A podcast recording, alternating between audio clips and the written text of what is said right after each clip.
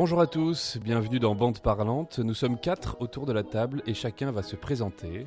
Bonjour, c'est Laura Léonie, je suis autrice et scénariste, enfin bref, j'écris des trucs. Larry Benzaken, comédien, auteur et sociologue en Champagne. Mathieu Panchina, comédien, auteur, host de ce podcast aujourd'hui. Marine Bohin, journaliste et comédienne, passion, fromage et cinéma. Et nous avons une pensée pour Tom, notre Lola Wesh national, qui ne peut pas être des nôtres aujourd'hui. N'hésitez pas d'ailleurs à aller voir ses réseaux pour découvrir son travail et ses engagements. Aujourd'hui, on va vous parler d'un sujet auquel on est tous confrontés, l'engagement politique. On ne va pas vous expliquer l'impact de la Troisième République sur la biodiversité normande, ni vous raconter le rôle des réformistes constitutionnels dans les années 30, non, on va juste vous raconter chacun notre rapport à l'engagement politique dans cet épisode, disons-le, de gauche. On va parler André Rieu à l'Elysée, Robespierre à Montreuil, Schumacher en Volvo verte, Lionel Jospin à la plage et Mathéo qui regarde passer des manifs. Et pour commencer, c'est traditionnel, on fait un petit jeu vrai ou faux sur des faits concernant le sujet. Bande parlante, c'est parti Et c'est parti pour le petit traditionnel quiz. Mais avant cela, on va faire un petit tour de table pour savoir de quoi euh, nous allons parler chacun. Larry, est-ce que tu peux nous teaser un peu euh, ce que tu vas raconter? Alors, je vais parler entre autres des enfants de Don Quichotte, une association euh, qui militait pour le droit au logement des mal logés avec laquelle j'ai longuement collaboré. Et toi, Marine? Moi, je vais vous parler de ce qu'on appelle le féminisme de canapé, par extension le militantisme de canapé. Qu'est-ce que c'est? En quoi ça consiste? Et est-ce que c'est si mal que ça finalement? Et moi, je vais vous parler de Noam Chomsky, de mon grand-père et de Victor Hugo, trois hommes finalement importants dans la culture française. Et moi, je vais vous parler de manifestations et de mon historique, euh, de ce que j'ai pu faire comme euh, manif. Et ça va être vite vu. voilà, mais avant Ton tout historique, ton historique de casseur protestant. ouais, ouais. d'engagement. De cette fois où j'ai jeté la canette à côté de la poubelle pendant une manif. Non, mais par contre, je voulais vous parler aussi des protestants en politique. Vous allez voir, c'est Ça, c'est intéressant pour le coup. Euh, mais avant cela, le petit traditionnel quiz, bien Allez. évidemment, sur l'engagement politique et sur la politique de manière générale. Des affirmations, vous me dites si c'est vrai, si c'est faux. Et si c'est faux, on essaiera de trouver qu'est-ce qui était faux dans l'affirmation. Première affirmation, à l'ENA, Emmanuel Macron était surnommé Bison Ravi à cause de sa ressemblance avec Boris Vian, sachant que Bison Ravi est un anagramme et c'était le surnom de Boris Vian. Vrai ou faux? Je suis déjà très, très énervé là, ça y est. J'ai entendu un nom Je qui m'a énervé. je pense que Je pense c'est, que c'est vrai. c'est possible que ce soit vrai. Ouais. C'est vrai qu'ils se ressemble à Boris ressemblent Vian. tellement. Il nous a vraiment pourri la vie jusqu'au bout, c'est-à-dire qu'en plus de nous pourrir la vie politiquement, il ressemble à un auteur chouette qu'on aime. D'accord, mais je suis Vraiment, le d'accord. mec, il a été créé pour nous nuire en fait. il a été programmé. Moi, je pense que c'est possible que ce Ouais. soit vrai. Harry, t'en Ouais, penses ouais, quoi je, ouais, je dirais vrai aussi. C'est vrai aussi Eh ben c'est faux, non c'est Oh. faux, il n'était pas du tout surnommé Bison Ravi, encore moins Boris Vian, mais on- il avait effectivement un surnom euh, lié à, sa, à quelque chose. Euh, à votre avis, quoi donc Et quel était son surnom? Est-ce que c'est lié à sa relation avec une femme beaucoup plus âgée? Pas du tout. Non le, le lauréat. Le gros michto, peut-être. Non, c'est physique, c'est une ressemblance. C'est pas une ressemblance physique, c'est un point commun physique. Avec Boris Vian ou pas avec Non, Boris pas avec Boris Vian. Mais avec qui Il D'abord, bah, personne la, première question c'est. Par Non, rapport à ses dents, par rapport à son, à son front, parce que c'est un peu les deux trucs qu'il a de plus, non? On se rapproche, on se rapproche. C'est pas les dents, mais on se rapproche avec le front. Le front. On se rapproche avec le front, c'est pas tout à fait le front. En Il a un je crâne un peu. Capillaire C'est euh, par rapport à ses cheveux, de manière générale, parce qu'il avait un peu la nuque longue. Et du coup, comment est-ce qu'on le surnommait? Avait- Waddle Non, pas La Waddle. coupe à la Waddle, non, c'est pas ça. Ouais, C'était. euh, Ah, si, si, non, mais je, je je l'ai lu ça. Alors. Alors, alors. Mais alors, Il c'est- avait la attends, nuque longue. Il avait la alors, nuque attends, longue. donc il avait, là. il avait un l'avez- mulet, c'est ça Point Il avait un break. peu une sorte de mulet, ouais. Non, pas vraiment de mulet, mais vraiment un peu les cheveux à mi-long, quoi. Euh, Ah putain, aucune Ah, il y idée, a Larry Larry. qui est en train de Jean-Jacques retrouver- Goldman Oui, Larry Jean-Jacques a- Goldman, il a eu les cheveux longs. ouais, euh, André Rieu. André Rieu, Mais exactement. non Bonne Oh réponse putain De Larry Benzaken. Mec, Effectivement, Terrible. il était surnommé André Rieu parce qu'il avait les cheveux euh, comme lui. Affirmation numéro 2. François Fillon achète ses chaussettes exclusivement au Vatican. Vrai ou faux? Oh, c'est possible que ce soit vrai. Hein. François Fillon achète ses chaussettes exclusivement au Vatican. Je pense Vrai qu'il- ou faux? Il a acheté sa femme aussi au Vatican. et ses enfants.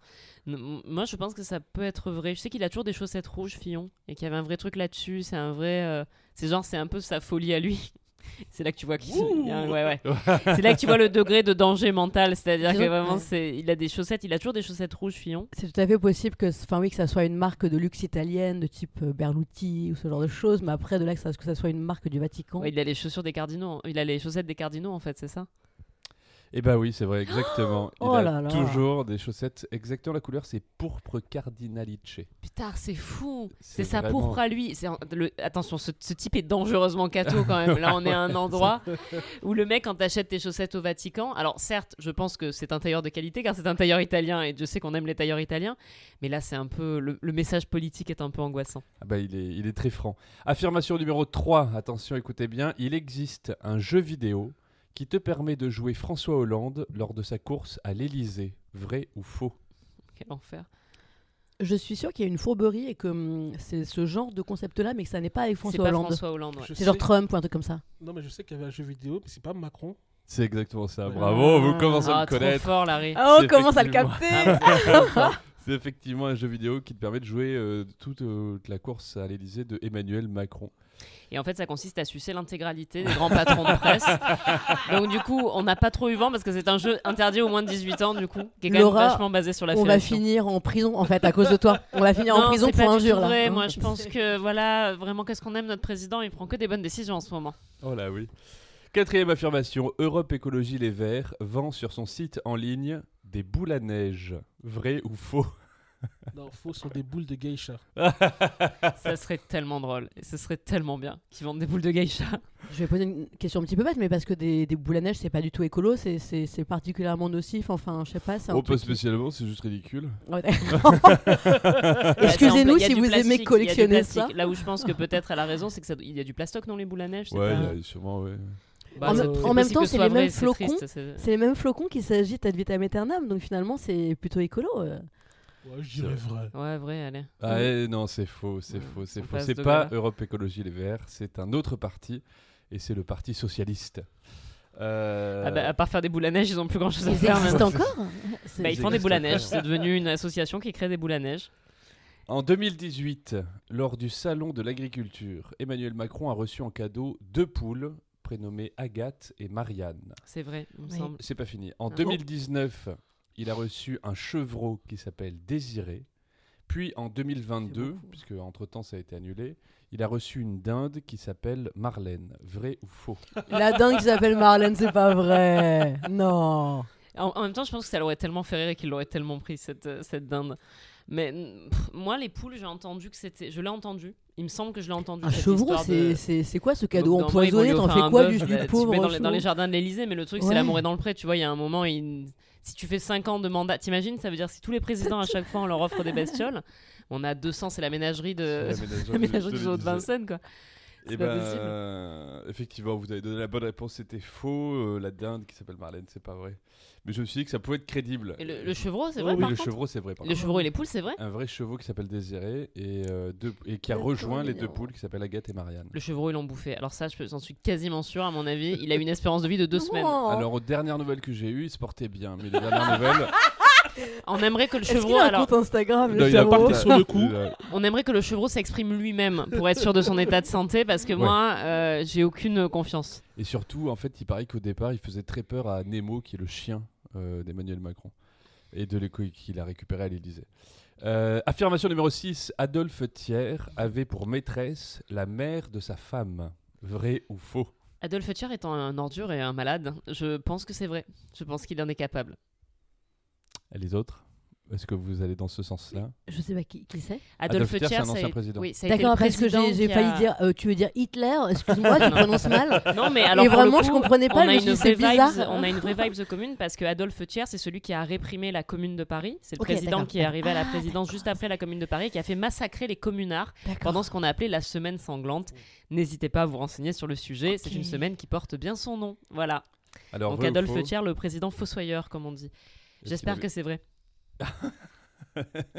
Je méprise cet être. Eh ben c'est vrai, effectivement, voilà. pour te faire plaisir. En même temps, est-ce qu'il a été puni pour ça? Pas, pas du tout. Non, mais il était dégueulasse à tous les niveaux, donc il est bien capable d'avoir baisé la, daronne de sa meuf, tu Et vois. en je- fait, ce qui est tragique, vraiment, c'est que dans l'article où j'ai lu ça, il y avait écrit à sa décharge. Bah bien sûr. Sauvant, les mecs et hétéros. Attention, euh, attention c'est horrible. Parce que c'est pas le pire.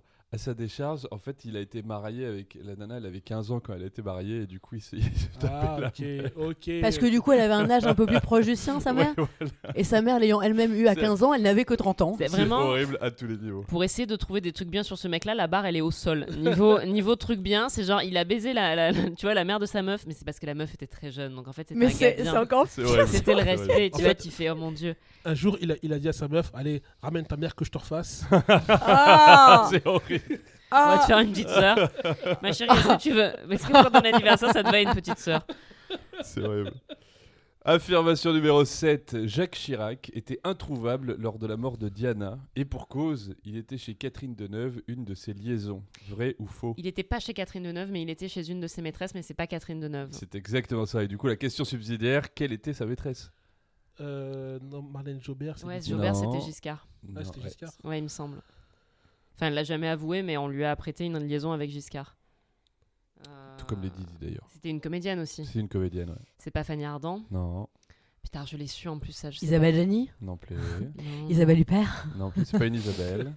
Isabelle. euh, J'aime bien Marine après la voix du cinéma français. Fanny Ardant, oui, non, ce n'est pas elle. Non, l'important Dommage. c'est d'être désiré, pas d'être voulu.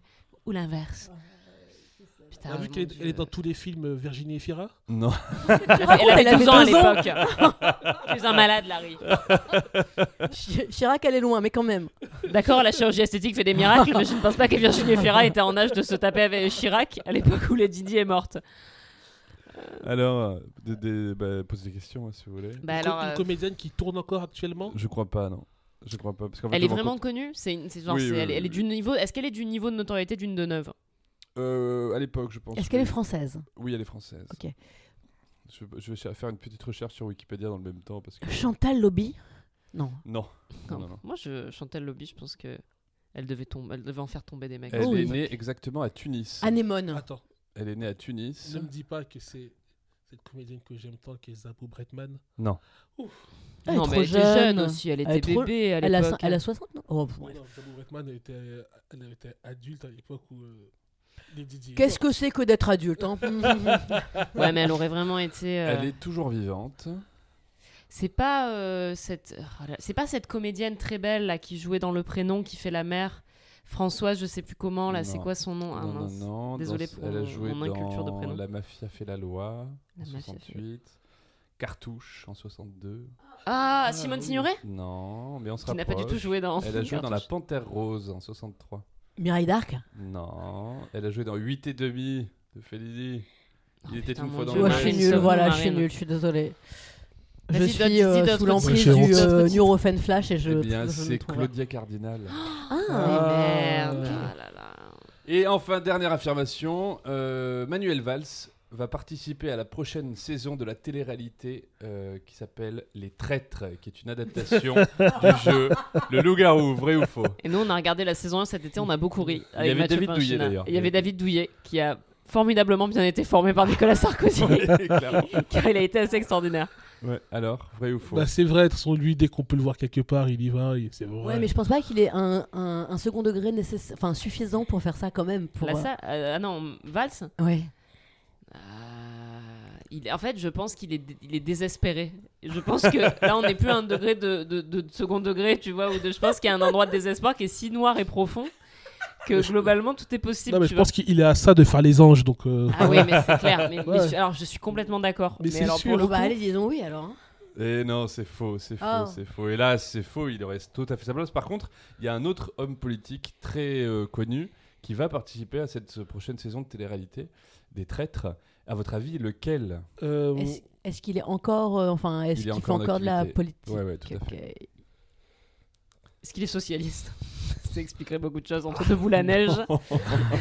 non, mais comment s'appelle ce Non. socialiste qui avait quitté Ségolène en plein. euh, euh, Éric euh, Besson? Il avait c'est quitté. Ségolène, Ah oui. c'est François Hollande. Ah, Eric Ouais, Besson qui est parti Il avait quitté Sarkozy, en, pleine Ah oui, campagne, il avait Besson, quitté Ségolène oui. pour aller rejoindre Pour après Sarkozy. devenir bien à droite. hein. C'est Ouais, toujours ouais. les pires. hein. Ceux qui quittent le navire, Bien après, sûr. c'est les nouveaux convertis, ils sont horribles. hein. C'est le pire. Alors, pour vous aider, c'est un homme politique euh, qu'on aime bien, même si on n'est pas d'accord avec ses idées.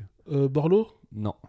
Douste il a plus d'idées, il a une cirrhose. Hein Ah bon Non plus. Oh non non, plus. Bon, oui, d'ailleurs, oui, Douste Blasi hein. Douste Blasi, non, non, non, non. Il Euh, a attends, été, on- euh, on aime prési- il a été candidat à la présidentielle. Je vais vous dire ça, par exemple. La Euh, salle ou enfin Jean quel- Lassalle. La Salle, d'accord. Ah. Ouais, on l'aime bien, on l'aime bien. Lui aussi, il a quand même quelques casseroles Ah, en termes de harcèlement non, sexuel et casseroles, oui, oui, d'agression et tout. hein. Ouais, mais Ah bah bon. lui, Non, de toute façon, lui, il ça. harcèle en direct, c'est-à-dire que Oui, vraiment, oui. C'est, il est totalement décomplexé dans le harcèlement. On est à un degré vraiment de d'aisance vis-à-vis de ça qui est énorme. Il a un truc, mais c'est comme euh, Chirac, quoi. C'est Chirac, il a fait des milliers de choses qu'on déteste, mais en même temps, il y a cette espèce d'idée globale que Ouais. ouais, il a un truc Mais sympa. oui. Oui, oui, Ouais, oui. ouais, il a- Il est il a une bonhomie. une Si, bonhomie. si vous voulez vous, vous méfier de Jean Lassalle, regardez, il y a une vidéo où il rencontre Eric Zemmour dans un salon. Et où il a vraiment ce moment, ah, Eric Zemmour, et où il fait des câlins à Eric Zemmour, et je me suis dit, ah, Ah ouais, non. Euh, Politiquement, c'est c'est pas terrible. ça dit quelque chose.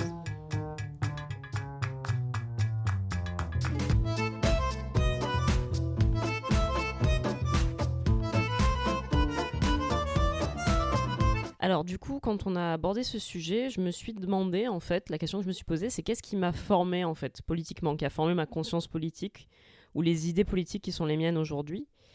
Euh, donc moi, il faut savoir qu'à la base, je viens d'une famille plutôt politisée. Moi, j'ai beaucoup été élevée par la famille de ma mère, euh, qui était une famille coco, voilà, communiste, qui se cachait pas de lettres. Et donc, du coup, j'ai grandi dans cette, euh, dans cette ambiance-là.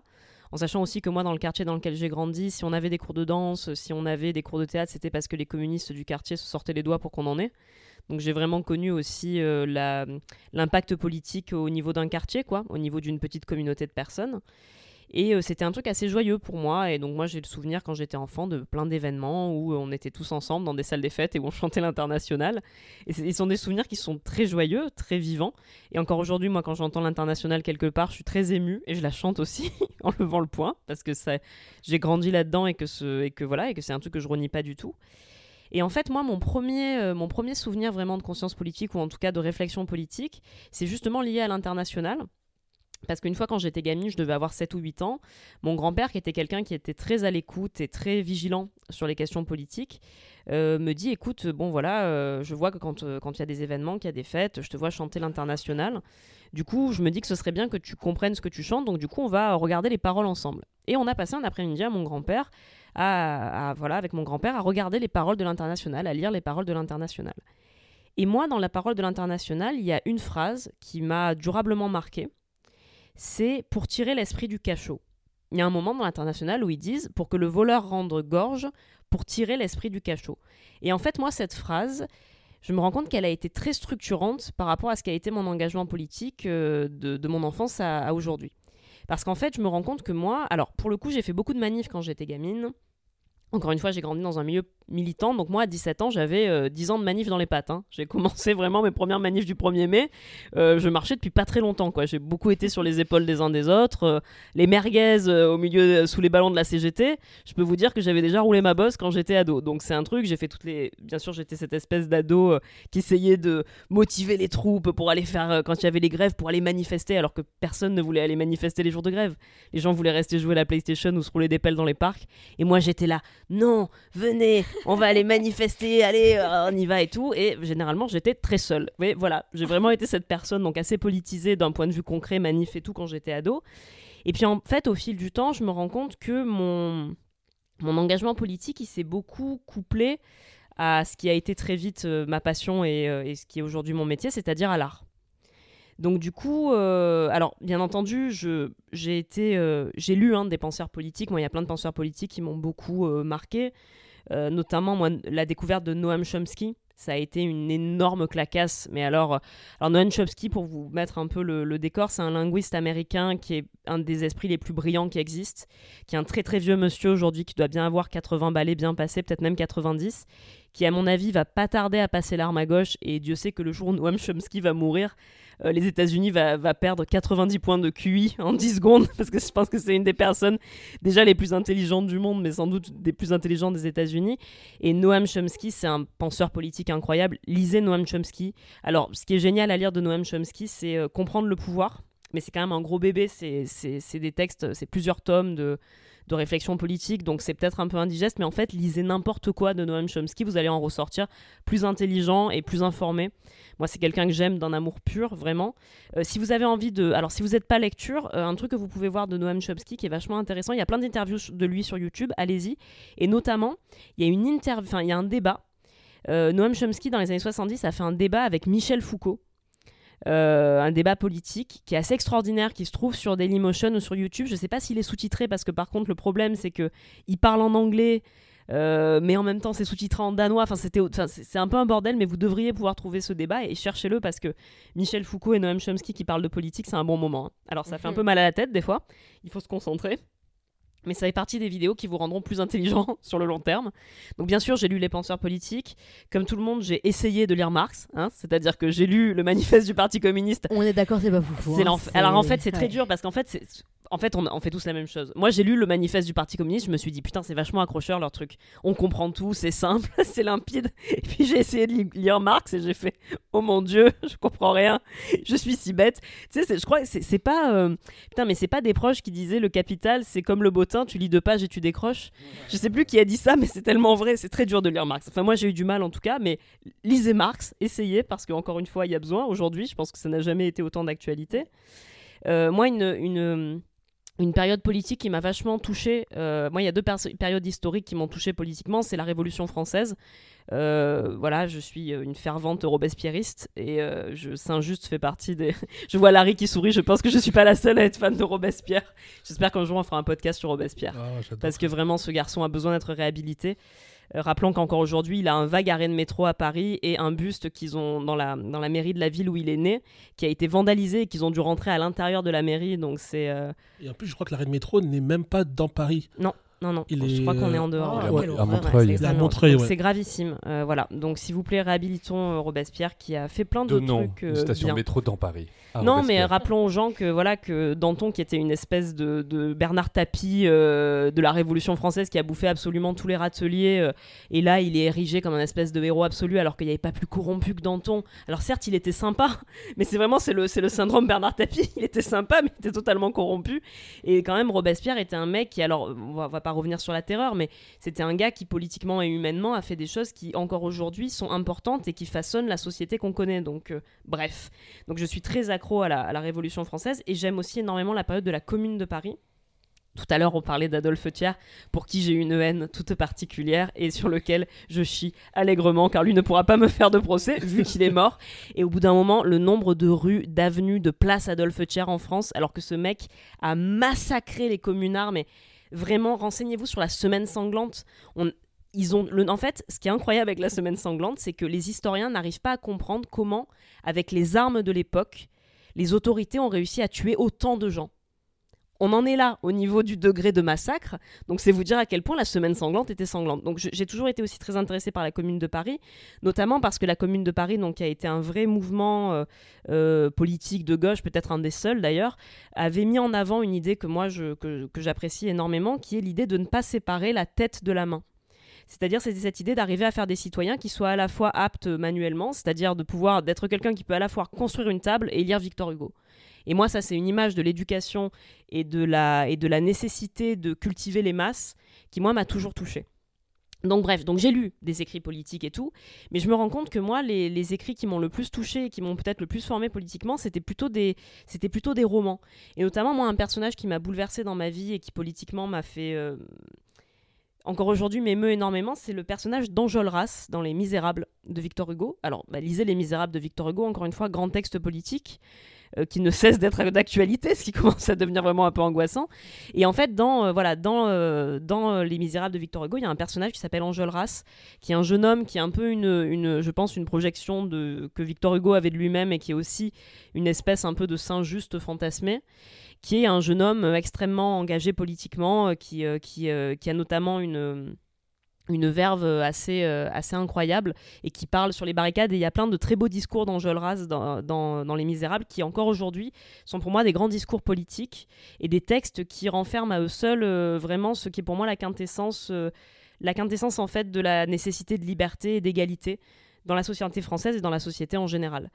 Euh, donc, donc les, Les Misérables de Victor Hugo a été un roman qui m'a vachement bouleversé sur le plan politique. La plupart des écrits de Victor Hugo, parce qu'en fait, même si jamais tu lis euh, Notre-Dame de Paris, même si jamais tu lis L'homme qui rit, Victor Hugo parle tout le temps de politique en fait. Et même L'homme qui rit, c'est quelque chose qui est éminemment politique. Notre-Dame de Paris, ça dit aussi quelque chose du pouvoir de l'Église, euh, de, la, de, la, de la terreur que qu'on peut avoir du peuple et de cette espèce de monstre grouillant qu'est le peuple. Et donc du coup, moi j'ai envie de dire, il faut lire Victor Hugo quand on a envie de se faire une conscience politique, parce que c'est un homme qui avait ses défauts aussi, euh, nul n'est parfait, mais qui, je pense, a très bien saisi euh, les, euh, les, tourments politiques de son temps et qui les a rendus avec une plume qui est incroyable. Et en fait, c'est pour ça que moi, je vous conseille Victor Hugo, parce que je peux comprendre qu'on n'ait pas toujours envie de se mettre devant des, bouquins qui soient purement politiques. Mais pour le coup, Hugo, c'est une façon à la fois d'éveiller sa conscience politique et de lire de la vraie littérature. Donc, de ne pas être obligé de, se, voilà, de, se, de, se, de s'immerger dans des pages et des pages d'histoire politique ou de, ou de réflexion politique ou sociologique qui sont pas toujours accessibles à tous. Après, moi, un autre truc qui m'a... Euh, qui m'a beaucoup, euh, qui beaucoup inspiré, qui est un, texte que j'aime beaucoup, et pour le coup ça c'est un texte qui est très court. C'est un texte de Jack London qui s'appelle Quiconque nourrit un homme et son maître. Ce petit texte, vous pouvez le trouver n'importe où. Généralement, il est à la caisse des librairies. Il fait genre, il fait même pas 100 pages. Il doit faire 50 pages, même pas. C'est vraiment un bébé bouquin quoi allez, ouais, il va dire une cinquantaine de pages. Lisez-le. Voilà, quiconque nourrit un homme et son maître. Je trouve qu'aujourd'hui, avec, euh, les, euh, avec la politique telle qu'elle est aujourd'hui en France et la question de la collusion entre pouvoir financier et pouvoir politique, ce texte, il n'a jamais été autant d'actualité euh, qu'aujourd'hui, quoi. Donc moi, ça, c'est un texte qui m'a beaucoup marqué et qui encore aujourd'hui, je pense, résonne. Et après, pour en revenir à un truc plus personnel, et je vais peut-être clore le, mon, témoignage là-dessus. Donc moi, j'écris des pièces de théâtre. Et en fait, quand j'ai commencé à écrire, j'écrivais des textes qui étaient assez engagés. Il y avait mon engagement politique, pour le coup, était très présent dans mes textes.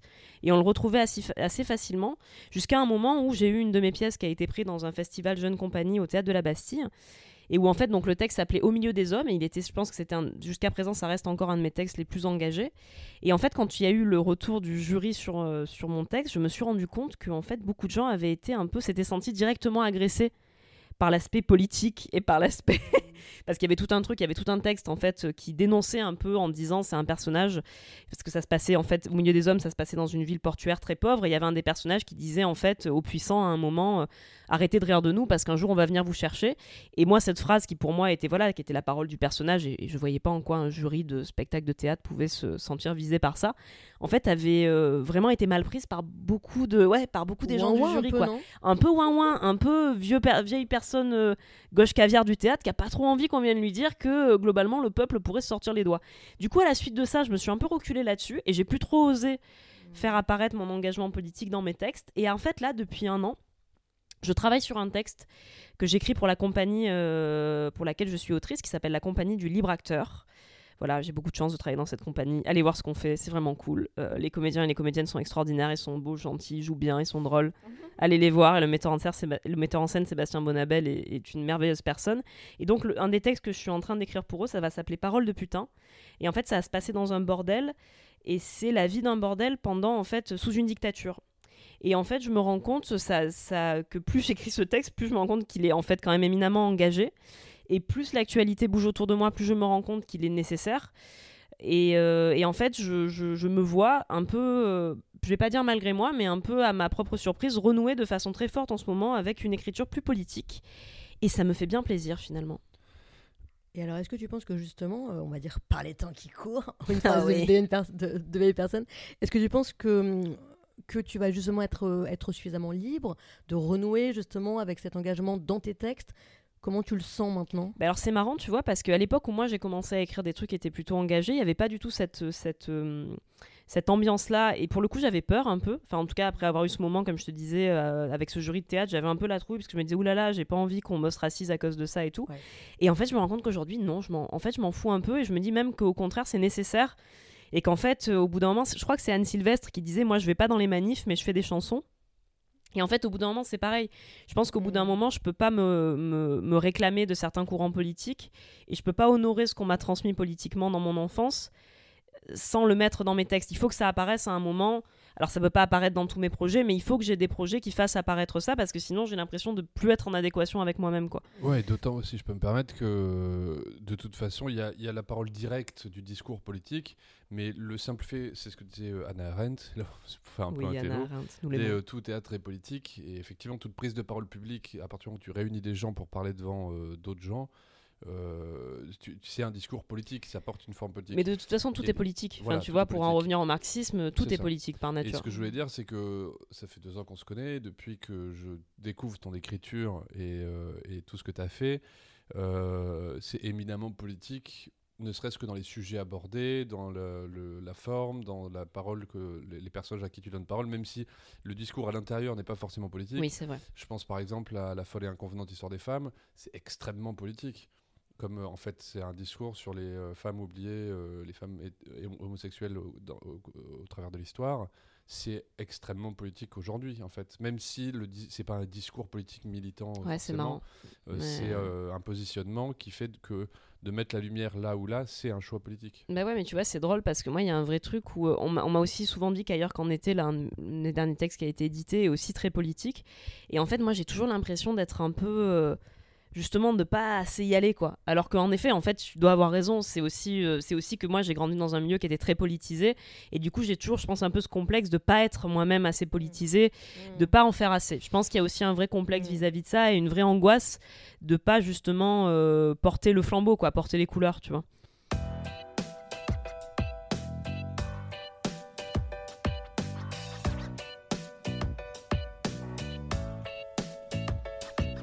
21 avril 2002.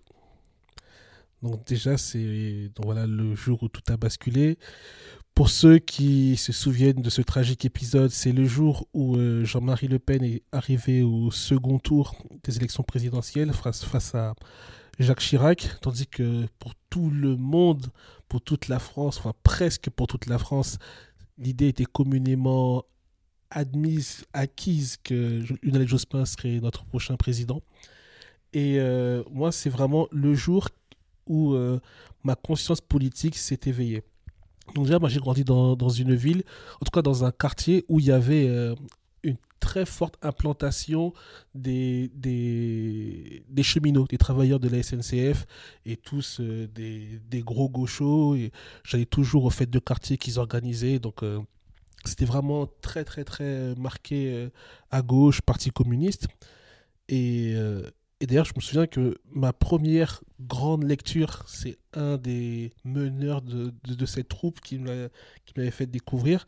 Je me souviens, on était au bureau de tabac. Il, il, était sorti, il avait acheté un, fascicule, un magazine, et dans le paquet, il y avait euh, euh, Le Rouge et Noir de Stendhal.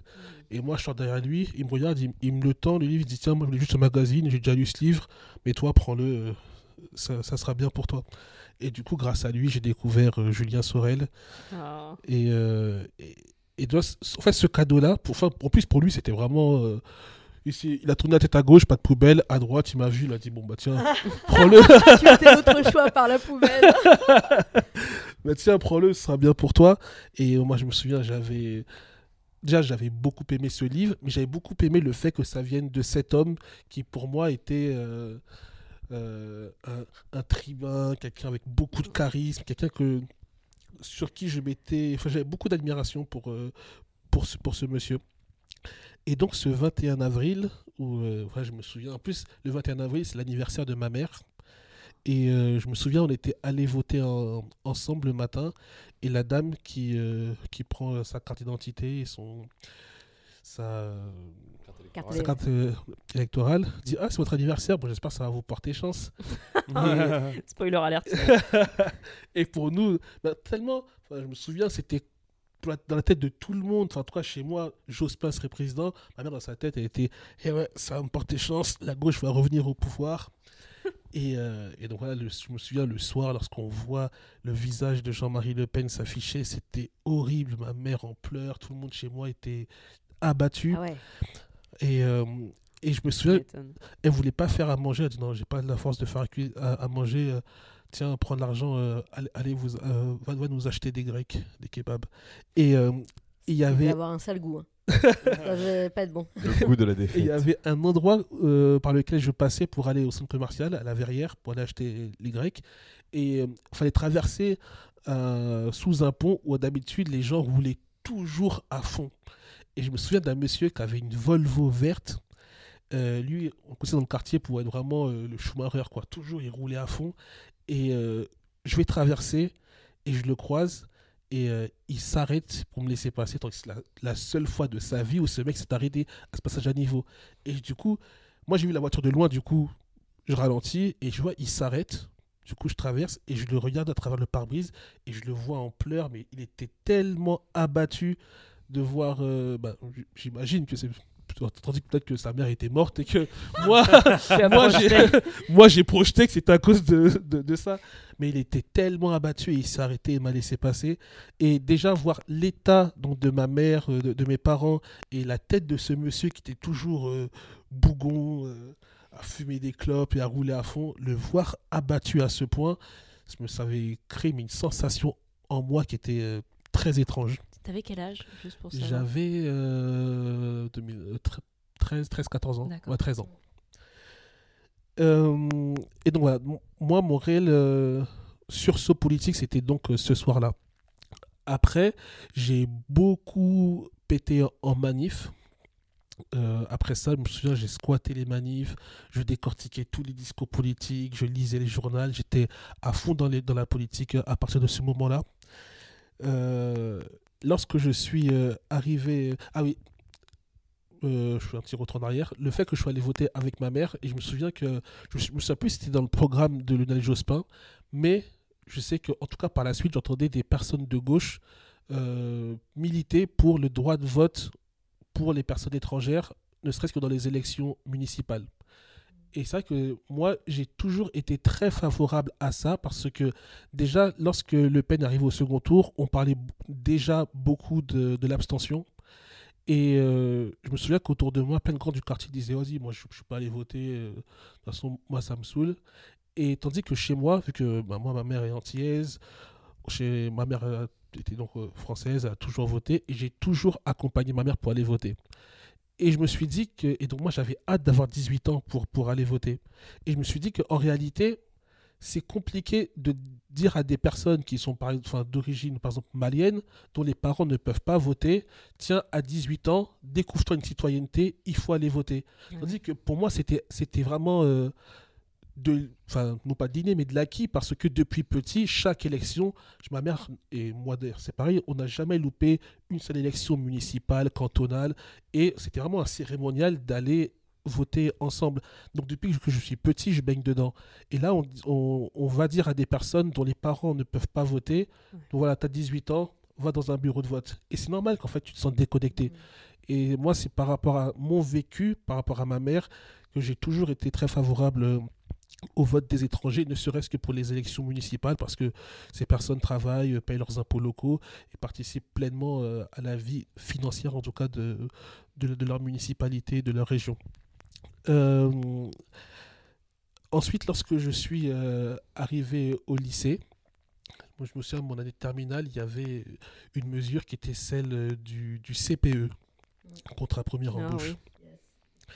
Donc là, il y avait des manifestations dans tous les établissements de France. Et moi, j'avais mené le blocus de mon lycée. Ah, Et euh, c'était ma première télé sur France 3. Parce que tous les matins, je me levais, j'allais euh, enchaîner les portes du lycée, gros cadenas. On mettait des caddies, on mettait des. Ah, pe- pendant près de trois semaines, il n'y a pas eu cours. Pendant trois semaines, on, on a réussi à, à tenir le blocus. Et, euh, et pour moi, c'était une grande fierté. Et, pas juste pour dire, euh, ouais, voilà, j'arrive à, à- à foutre la merde, j'arrive à, à, mettre un coup de frein dans, dans, dans, dans la machine, mais c'était vraiment me dire que là, j'ai le pouvoir d'agir pour quelque chose qui me semble juste. Mm. Et euh, je suis rejoint par d'autres personnes qui euh, ont un autre passé, un autre passif que le mien et qui trouvent aussi que cette cause est juste. Et tous ensemble, on milite pour, pour, euh, pour défendre nos droits et pour lutter par rapport à cette mesure. Et pour moi, ça, c'était vraiment un, un grand moment. Et par la suite, donc lorsque j'ai eu mon bac, j'ai fait d'abord des, des études de cinéma. Et après, je joue au théâtre dans une pièce qui était vraiment une pièce ridicule. quoi. C'était un truc, euh, ce qu'on dit, euh, un peu du genre euh, ma voisine ne suce pas que des glaçons. quoi. Mais voilà. d'amour avec un Belge. voilà. Où est-ce qu'on peut voir cette pièce? Parce que je- j'aimerais bien. Y a-t-il des captations fallait que je chope mes, mes premiers rôles. Et donc, je jouais trois ou quatre soirs par semaine. Et la journée, je faisais rien. Et euh, l'été arrive, je sais que l'année d'après, on va reprendre la pièce. Et je me dis, bon, pff, est-ce que je vais encore rester un an à rien faire de mes journées, à mater euh, Ali Badou à midi 20 et après ne rien faire d'autre Et je me suis, à l'époque, je vivais à Saint-Ouen. Et je me dis, bon, qu'est-ce que je peux faire autour de moi, de chez moi? Je vais reprendre les études. Donc je regarde sur Internet, la fac Paris 8, euh, Sani est à côté de chez moi, et je vois qu'il y, a la, euh, qu'il y a une licence sciences politiques. Et donc moi, ça a toujours été ma grande passion à côté de, de l'art et de la littérature. Et je me dis, bon, bingo, je, je me je, m'inscris euh, à cette licence. Et donc au final, j'ai passé les cinq années les plus incroyables de ma vie, les plus palpitantes. Euh, ça m'a permis déjà de renouer avec des camarades que j'avais connus lorsque je militais aux côtés euh, des enfants de Don Quichotte, qui est, qui est une association qui lutte contre le mal logement. Et c'était, je crois, à l'hiver 2006, oui 2006 il me semble, hiver 2006, euh, on, on, avait installé des tentes près du canal Saint-Martin et on avait réussi à ouvrir énormément de, de bâtiments collectifs enfin, qui appartenaient à la ville de Paris et ça existe encore malheureusement. Il y a énormément d'immeubles, de bâtiments qui appartiennent à la ville et qui sont totalement inexploités. Et donc on, on les ouvrait, on installait, euh, on rétablissait l'électricité et on faisait habiter des personnes qui, qui vivaient dehors. Et donc, en arrivant donc, dans cette licence sciences politiques, j'ai renoué avec euh, des camarades que j'avais connus aux enfants de Don Quichotte. Et euh, là, ça a été cinq années incroyables, euh, où j'ai appris plein de choses, où euh, justement j'ai lu énormément Noam Chomsky également. Qui, Le sang de la veine, ah, Noam. Noam Chomsky, c'est dont un livre que j'aimais beaucoup, moi, qui était Propagande, médias et démocratie, qu'il avait coécrit avec, qu'il a coécrit avec Marc Chenet. Moi, c'est un livre qui m'a toujours euh, beaucoup apporté. Et Noam Chomsky, qui est né un 7 décembre, moi, moi je, suis, je suis très, très lié aux dates, qui est né un 7 décembre, qui est le jour du décès de mon père. Et, et du coup, chaque année, sur les réseaux sociaux, je souhaite son anniversaire. Parce que vu que j'aime pas poster quelque chose par rapport à mon père, mais du coup, chaque année, je souhaite l'anniversaire de Noam Chomsky sur les réseaux sociaux. C'est mon petit clin d'œil pour, euh, pour me commémorer cette date qui est le décès de mon père. Et euh, lorsque j'étais donc à, à, Paris 8, je faisais sciences politiques, j'avais créé une euh, enfin, un collectif qui s'appelait le Cercle des, Ri- des Ridicules, qui était euh, en- par rapport à ce film ridicule que j'aime tant, où en fait on se faisait euh, des, euh, des, des battles d'éloquence. En fait, c'était. Au début, on était une douzaine, euh, et après, au bout de trois ans, on était plus de 50 tous les lundis soirs, et on se faisait euh, des, euh, Des joutes verbales. des joutes verbales. D'ailleurs, j'ai j'ai côtoyé un ministre qu'on connaît bien aujourd'hui, qui à l'époque était jeune, brillant et de gauche, et, ma- Darmanin. et maintenant qui est juste jeune. Non, non, il a, je pas qu'il bon jamais poteau. été de gauche, à mon avis. un très bon poteau. Mais par contre, je niquais tout le temps au battle d'éloquence. Non, il était très très bon, très brillant. Et donc on a, on a, on a organisé euh, ce... C'est qui du coup? Ah, euh, Gabriel Attal. Ah oui, oui. Ah. Je disais, il va pas nous le dire. On veut des noms Le public veut des noms, Larry. Et, euh, et donc voilà, on a organisé euh, ces, euh, ces joutes, c'était formidable, j'ai appris plein de choses. Et justement là-bas, on m'appelait euh, Maximilien par rapport à Robespierre, Ah, parce que j'étais le Robespierriste de la bande, et parce que je parlais à l'époque très très souvent euh, par Maxime, et du coup on m'avait appelé Maximilien par rapport à ça. C'était tantôt Maximilien et tantôt l'aigle de mots, en référence à Oh. Bossuet. Ouah, genre moi à la fac, on m'appelait Marine, tu vois. Tu vois, genre. euh, on m'appelait Et Bobo parce que et quand tu étais ado, on t'appelait la racaille, rappelons-le. Rappelons-le qu'il y a eu des gens qui ont appelé Marine la racaille. Et lui, on l'appelle Maximilien parce qu'il parlait en Maxime, mais on n'a pas eu la même jeunesse, quoi. Tu n'étais pas l'aigle de Senlis Eh bien, Marine, c'est une honte. Nous allons réparer ça. À partir d'aujourd'hui, nous allons t'appeler l'aigle de Senlis. L'aigle du 20 e ça me bien. L'aigle du beaucoup. 20e, car sa silhouette flotte au-dessus de cet arrondissement. Impératrice du 20e. Et du coup, euh, qu'est- qu'est-ce qu'aujourd'hui, euh, de tout cet engagement et de tout ça, tu gardes euh, bah, dans ton travail Notamment, on a, posé la question, enfin, la question a été évoquée avec Laura tout à l'heure, et ça m'intéresse de savoir pour toi, est-ce que dans ton écriture, dans ta travail de création de manière générale, tu sens qu'il y a un lien avec ton engagement politique, ou est-ce que c'est deux choses complètement séparées? Est-ce que c'est inconscient? Euh, séparé, non. En fait, si je prends mon spectacle, je dirais pas qu'il y a forcément. Enfin, moi, j'y vois quelque chose de, très politique. Du fait euh, de ce que je renvoie visuellement. Je sais que la manière euh, dont je m'exprime, ce que j'écris, pour moi, c'est politique. Et d'ailleurs, mon spectacle, je le joue. J'aime souvent le jouer dans des MJC euh, et même dans des lycées et autres. Et souvent, des jeunes me disent euh, ah, Mais c'est cool, en fait, on peut aussi parler comme ça, on peut aussi écrire ça. Et pour moi, rien que le fait de pouvoir faire naître cette réflexion, c'est quelque chose de politique. Et moi, il y a un gamin que, j'aime beaucoup dans, ma, dans mon, la ville dans laquelle j'ai grandi, qui s'appelle. J'ai un gamin maintenant, il doit avoir. Euh, maintenant, il a 16 ans il s'appelle Ousmane. Et euh, pendant longtemps, lorsqu'il remplissait ses fiches à l'école, qu'on disait euh, les personnes qu'il préférait, il mettait euh, Benzema, Bouba et moi. Ah. c'est plutôt classe. C'est un peu la classe, mais oui, bien sûr. Benzema, Bouba, Benzaken. Allez, bam. les 3 Et, c'est un gamin qui, euh, qui lisait énormément, qui m'envoyait euh, plein de messages pour dire Ah, j'ai lu ça, voilà ce que j'en pense. Il, euh, il avait vraiment envie, j'allais dire de suivre mes traces, mais. bah écoute, oui. en tout cas, il avait vraiment envie d'être comme ça dans, dans, dans de, régler ses pas sur les miens et de se dire euh, en fait c'est bien que tu m'as appris qu'on pouvait lire plein de choses et parler autrement et faire, euh, faire des choses différentes que le carcan dans lequel euh, on, nous, on nous assigne.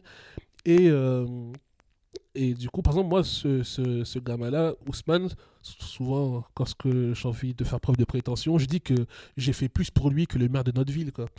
Et ouais, pour, pour... c'est très sûrement vrai. et, et, pour moi, c'est c'est une forme politique de mon art.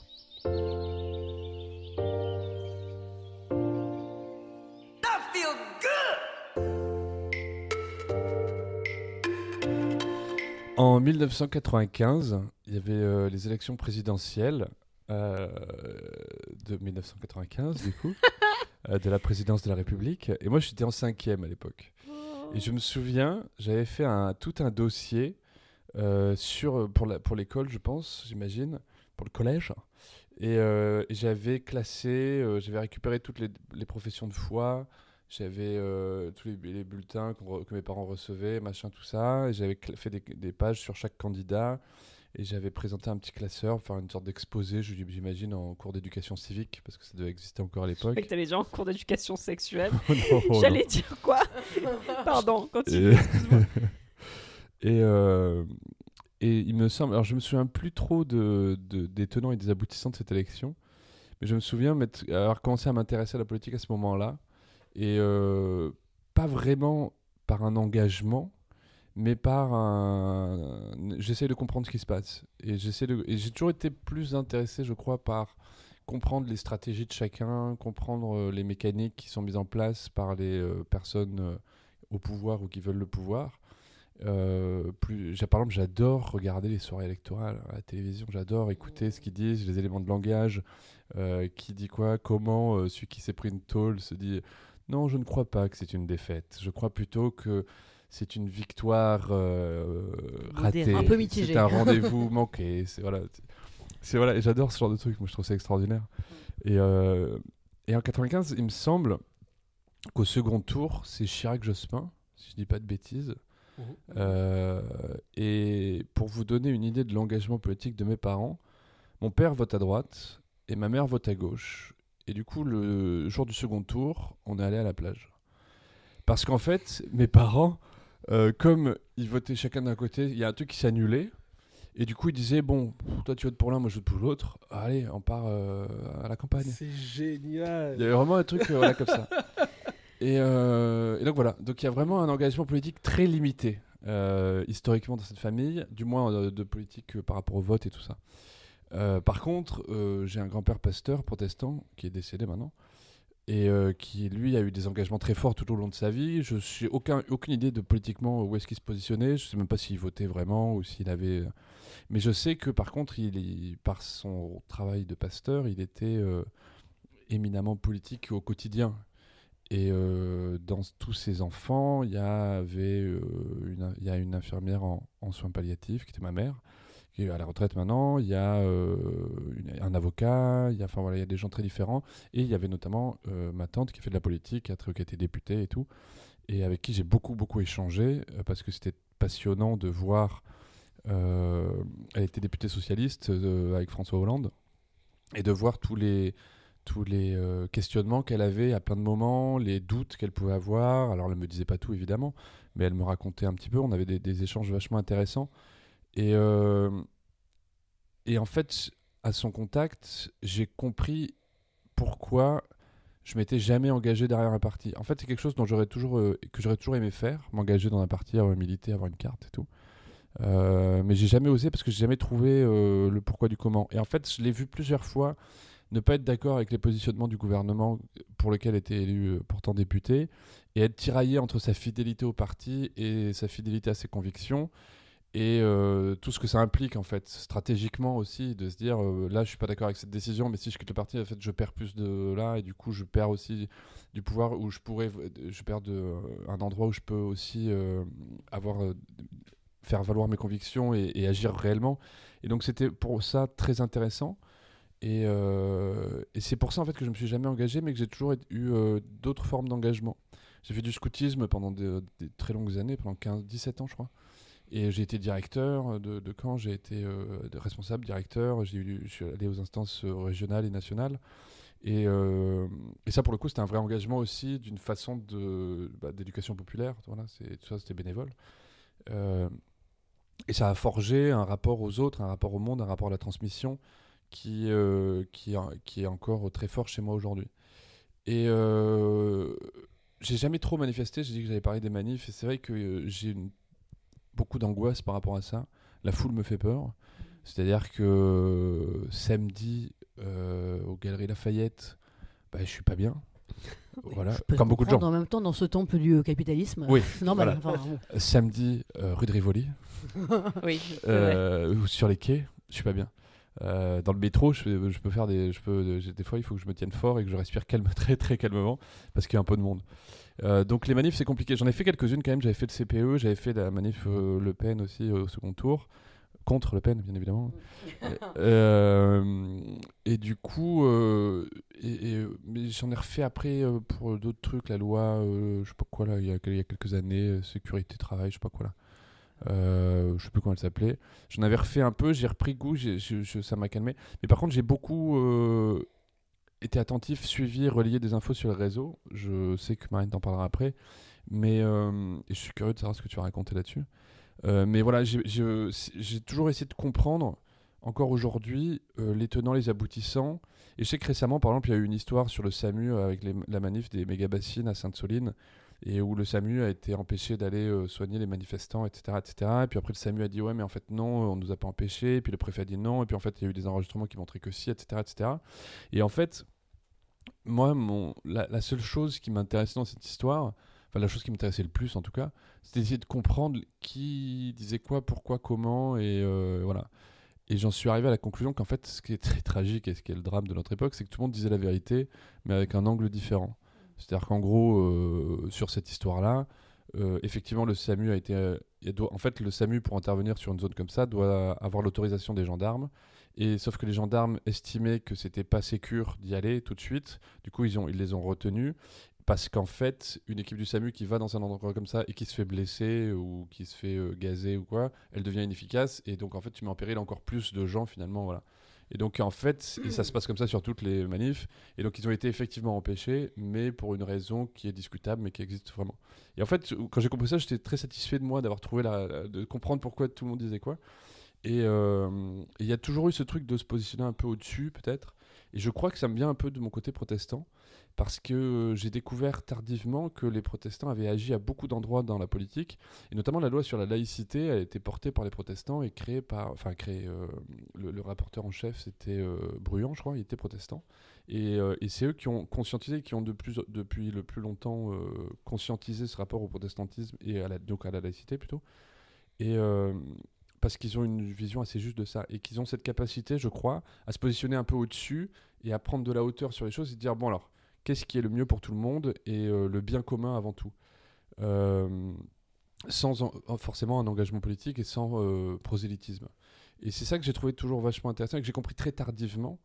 C'est qu'en fait, par mon héritage protestant, j'ai une forme d'engagement politique. Alors que dans la réalité de mon parcours, j'ai toujours été assez détaché. À un moment, j'ai voulu me politiser un peu et j'ai commencé à me rendre compte que ce qui m'intéressait le plus, c'était l'anarchie. Et que je me disais, ouais, en fait, je suis assez d'accord, sauf que. c'est- en fait, ma- mon truc, c'était de me dire, c'est terrible. C'est-à-dire, j'aimerais bien, eff- effectivement, je pense que l'anarchie, c'est le meilleur modèle politique possible, parce qu'il il engage chacun dans la responsabilité de, individuelle et la, la responsabilité par rapport au groupe, et ce qui est très protestant là encore. et, euh, et, et en même temps, je, de ce que je connais de l'être humain, euh, je sais très bien que ça ne marchera jamais. Et donc, euh, c'est pour ça que j'ai jamais non plus été totalement là-dedans. Parce que de toute à quoi bon? Et donc, voilà, j'ai un truc un peu chaotique. Après, je suis de gauche, évidemment. Je suis même de gauche gauche. Euh, et je l'assume pleinement et j'ai des, po- des positions là. Mais aujourd'hui, par exemple, je me sens plus proche par rapport à mon engagement de gens comme la Ligue des droits de l'homme ou, euh, de gens comme il y avait avant l'Observatoire de la laïcité, avec notamment Nicolas Cadenne, qui était euh, un de ces éminents défenseurs de la laïcité et qui, est un- qui a des discours extraordinaires sur le sujet extrême, extraordinairement pertinent et qui est ni moi et protestant, comme par hasard. Comme par hasard. Comme par hasard, le lobby. Ah, et que je vous engage à suivre d'ailleurs sur les réseaux parce a si vous avez des, questionnements sur la laïcité abonnez-vous à son compte euh, c'est vachement intéressant il, a, il tape toujours juste sur euh, sur euh, ce que c'est la loi originale etc etc Mm. donc voilà j'ai un engagement qui est très euh, très euh, flou euh, fluctuant que je ne saurais pas définir vraiment mais qui euh, a toujours été d'une façon diffuse présente voilà je sais pas si c'est très clair mais euh, voilà, en gros, c'est ce que- ça que je voulais vous raconter. Oui, parce que tu es en fait ce genre de personne qui s'interroge en fait, qui s'interroge constamment sur comment marche le monde, sur comment parlent les gens. Ouais. Donc c'est ça en fait qui fait que ça a toujours été présent en fait dans ta tête. euh, cette, euh, Ouais, c'est ça. En fait, moi, je- ce qui m'intéresse, c'est d'essayer de comprendre les gens Ouais. et de comprendre ce qui se passe autour de moi. Et euh, c'est une fois que j'ai compris, je dis ah bon bah c'est bon, j'ai compris. Je passe à autre chose. est-ce que finalement les hommes euh, politiques, est-ce que finalement ça les intéresse ça, de savoir comment pensent les gens et comment fonctionne le monde autour d'eux? J'ai pas l'impression. Si, enfin, moi, je pense que certains, oui, pleinement. Ceux, ceux qui sont vraiment très à gauche. Euh, peut- Non. Moi je, moi, je pense même que, que certains. Enfin, moi, je- même si je suis, je suis de gauche, je me dis pas qu'à gauche, ils sont euh, tous bien ou majoritairement bien, et, et à droite, euh, ils, sont, ils sont tous dégueulasses. Je pense qu'à droite, il y, a- il y a des politiques qui sont euh, très bien, qui sont convaincus que leur vision Oui, et la bonne, c'est exactement ça. oui, oui. et la bonne, je pense pas qu'ils soient tous dans une idée arriviste ou euh, je veux prendre Ah le oui, pouvoir pour moi. Mais euh, euh, j'ai perdu le cheminement, cheminement de pensée. Voilà, en fait, moi, je voulais revenir sur l'idée d'être encarté dans, dans un Mm. parti. C'est très intéressant parce que euh, enfin, moi-même, j'ai pourtant, bah, j'ai activement euh, soutenu Jean-Luc Mélenchon. J'ai même été actif durant sa campagne, surtout en, en 2017. Mais moi, c'est pour moi, c'était inconcevable de m'encarter dans son parti. Et même lorsque, même l'étiquette de me dire euh, Ah, toi, t'es es un insoumis, moi, j'ai toujours refusé toute étiquette. Et même de manière générale, je ne m'affiche jamais en tant qu'insoumis.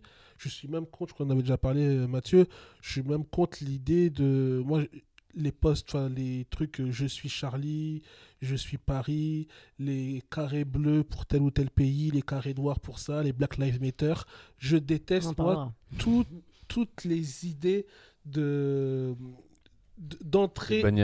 ouais, toutes les bannières toutes les idées d'entrer dans un groupe d'être euh, derrière un étendard. Moi je, je, je, je- je ne supporte pas. Mais ça ne me euh, rend pas plus faible idéologiquement dans mon engagement pour telle ou telle personne tel ou tel discours ou tel ou tel parti Ouais, je comprends. Et du coup, moi j'ai envie de te poser une question sur Lionel Jospin. parce que c'est la question qui brûle toutes les lèvres. Parce que Lionel Jospin était protestant, on est d'accord. Est-ce que du coup, pour euh, toi qui viens d'un milieu protestant, est-ce que c'était un truc dont vous parliez du fait qu'il y ait un candidat à la présidentielle qui soit protestant? Est-ce que c'était quelque chose dans les milieux protestants qui, euh, qui agitait les conversations? Est-ce qu'on peut agiter les conversations dans les milieux protestants? J'ai plein de questions. Euh, Je crois pas. des débats J'avoue enflammés, que- J'avoue que c'était il y a longtemps. Moi, j'étais gamin et donc euh, c'était un peu les conversations d'adultes. Quand moi, j'étais euh, à la table des enfants plutôt. Et euh, j'ai aucune idée de savoir s'ils en parlaient.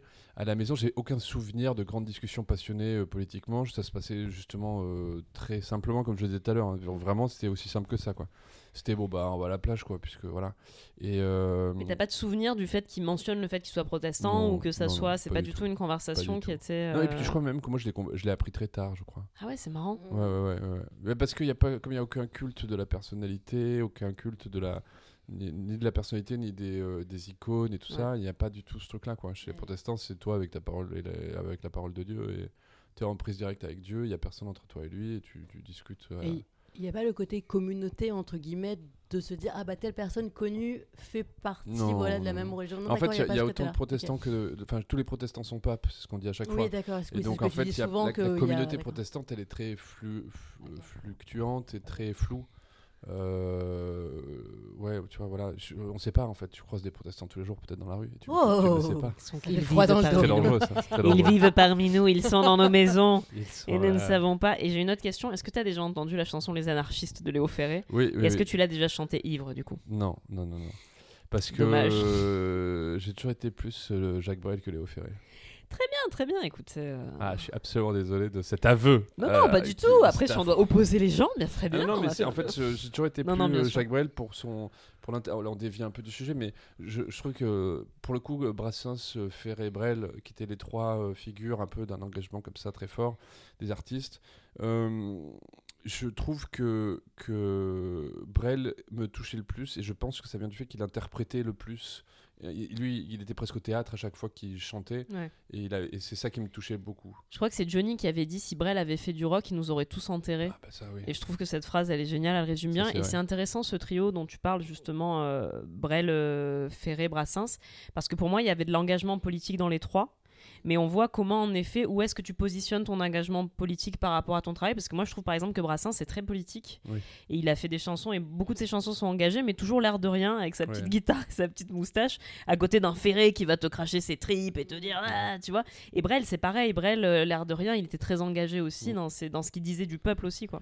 Et alors moi, je voulais juste revenir sur un truc dont on parlait tout à l'heure, sur euh, les politiques de gauche et de droite et l'engagement et tout ça. Et en fait, ma... ce que j'ai pu observer, en tout cas, parce que je suis allé à l'Assemblée nationale une fois pour voir euh, comment ça se passait, en fait, pour assister à une séance, c'est hyper intéressant, parce que tu te rends compte qu'il y a plein de députés que personne ne connaît et qui font leur boulot plutôt bien. Et euh, ma tante, par exemple, était très peu médiatisée. Elle l'a été un tout petit peu à la fin du mandat parce qu'elle a porté une loi, notamment sur la fin de vie, euh, qui a été votée et acceptée par le Parlement, mais jamais ratifiée parce que c'était la fin du mandat. Donc en fait, il savait très bien en faisant la loi qu'elle ne serait jamais ratifiée, ce qui est une des grandes hypocrisies, encore une, de notre système. Mais par contre, ce que j'ai pu observer, c'est que euh, quand il y a la télé dans l'Assemblée, et quand c'est filmé, et, et ben tu vois des députés un peu médiatisés qui en font des caisses et prennent des postures. Et tous ceux qui sont pas vraiment médiatisés posent des questions vachement intéressantes. euh, avec lesquelles des fois j'étais d'accord alors que c'était pas du tout de mon bord et je me disais bah tiens ça c'est intéressant ce point là il est intéressant il y avait notamment euh, je me souviens euh, avoir entendu comment il s'appelle Laurent Vauquier euh, prendre la parole et là ça gesticule et ça fait blablabla et blablabla et blablabla et tu sens qu'il le fait pour lui mais il, fait, il est dans la démonstration du truc et que lui ce qui l'intéresse c'est pas tant euh, ce qu'il dit que ce que ça raconte dans son positionnement global et national. Alors qu'à l'inverse, tu avais d'autres gens de droite notamment qui c'était je crois que sur déjà sur la je crois que c'était sur les retraites déjà je me souviens plus sur, quoi ça parlait et il, il pinaillait sur un truc en fait il avait raison parce qu'il y avait une formulation qui induisait un truc et du coup il essayait de faire entendre que cette formulation là et je disais bah oui en fait il pinaille mais il a raison et voilà. Et en fait, j'engage tout le monde aussi à se renseigner sur l'Assemblée nationale parce que c'est hyper intéressant quand tu comprends comment fonctionne cette Assemblée. Tu- tu- Il y a plein de choses qu'on raconte aujourd'hui et qui sont complètement débiles. Le fait qu'elle soit toujours vide, le fait que les, les députés sont jamais là, que c'est des feignants, etc. En fait, euh, ça, par exemple, pour moi, c'est des arguments de gens qui ne savent pas comment fonctionne l'Assemblée. Parce que pour moi, c'est évident qu'elle ne peut pas être pleine tout le temps. Ça voudrait dire que ces gens-là ne sont jamais sur le terrain, jamais à la rencontre des Français. Ça voudrait dire qu'ils seraient jamais en commission. C'est-à-dire euh, là où se font le, le- le- les- à chaque fois pour chaque loi il y a une commission avec des gens de tous les groupes qui travaillent dans des petites salles de, de l'Assemblée. Et donc ça veut dire que les- en fait tout le débat se ferait là et en fait ça n'avancerait jamais. Ce serait une perte de temps monumentale. Donc évidemment qu'elle est toujours vide et qu'on sait très bien qu'il y a des rapports de force qui sont établis dès le départ, qu'il y a une majorité, normalement, sauf en ce moment, mais qu'il y a une majorité et, plusieurs groupes de, l'opposition, et que chacun va jouer un peu son rôle. Après, il y a des dynamiques qui sont intéressantes, il y a, plein de choses qui vont, qui vont aller dans un sens dans l'autre, mais, mais en tout cas, une fois que tu as compris ça, tu te rends compte qu'il y a plein de débats sur l'Assemblée qui n'ont pas lieu d'être. Par contre, je pense sincèrement qu'il faut passer à la 6 République, ça c'est une évidence, mais je pense que je ne suis pas le seul autour de cette table.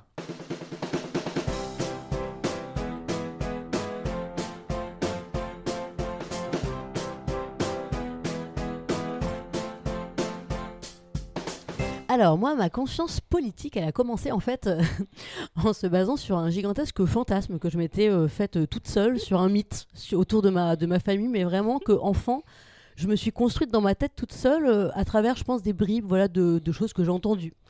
C'est-à-dire que j'étais convaincue qu'en mai 68, mes parents avaient été hyper actifs, qu'ils étaient sur les barricades.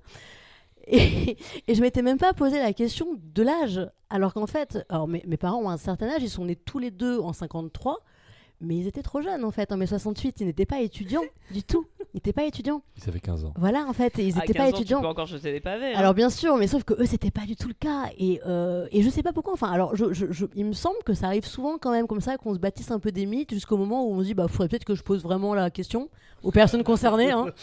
et donc moi, je sais plus à quel âge je l'ai fait. Et mon père m'a dit, bah, Marine, enfin, pas du tout. Euh. En fait, euh, ma mère, ses parents avaient. On est de droite. Attends, le portrait de Pétain dans la chérie dans le hall, quand même. Là, au bout d'un moment, c'est pas ce qu'il te faut. Hein. Non, mais c'est vrai que. Alors, ma mère, ses deux parents avaient des sympathies euh, communistes. Mais en fait, en gros, pendant mai 68, en effet, ma mère était beaucoup trop jeune. Enfin, je pense pas du tout que ses parents l'auraient laissé aller dans la rue, etc. Ça pouvait quand même être un petit peu dangereux. Et euh, en fait, chez les parents de ma mère, leur maison servait en fait à des réunions. Voilà, pendant mai 68, ils imprimaient des, des tracts, etc. Mais c'était un engagement modéré. Voilà. Et euh, là, maintenant, je vais, plus un peu partir quand même sur le féminisme, sur l'engagement féminisme. Euh, quand j'étais enfant, j'ai été élevée par des parents qui sont féministes, mais j'ai pas entendu ce mot en fait. Je, il me semble pas avoir entendu ce mot avant tard. Et je crois qu'ils m'ont élevée par l'exemple plus que par les mots. Enfin, en tout cas, sur ce sujet-là, sur ce sujet-là. C'est-à-dire que euh, euh, mes parents ont fait le choix que leurs enfants portent le nom de la mère et uniquement de la mère, pas les deux ensemble. Hein. Et donc mon père était tout à fait d'accord hein, pour que, enfin pour lui en fait, il n'y avait, euh, c'était pas du tout important que ses enfants portent son nom à lui. Ça ne voulait rien dire. Il n'était pas euh, et euh, voilà, ma mère m'a beaucoup dit, mon père aussi, mais je pense pas dans, de la même façon. Ma mère m'a beaucoup dit ne dépend jamais d'un homme financièrement. L'argent, c'est le nerf de la guerre. Ne dépend jamais moralement d'un homme. Fais uniquement ce qui te rend heureuse. Ton corps, c'est ton corps. Ne laisse personne toucher ton corps si tu n'en as pas envie. Enfin, c'était très.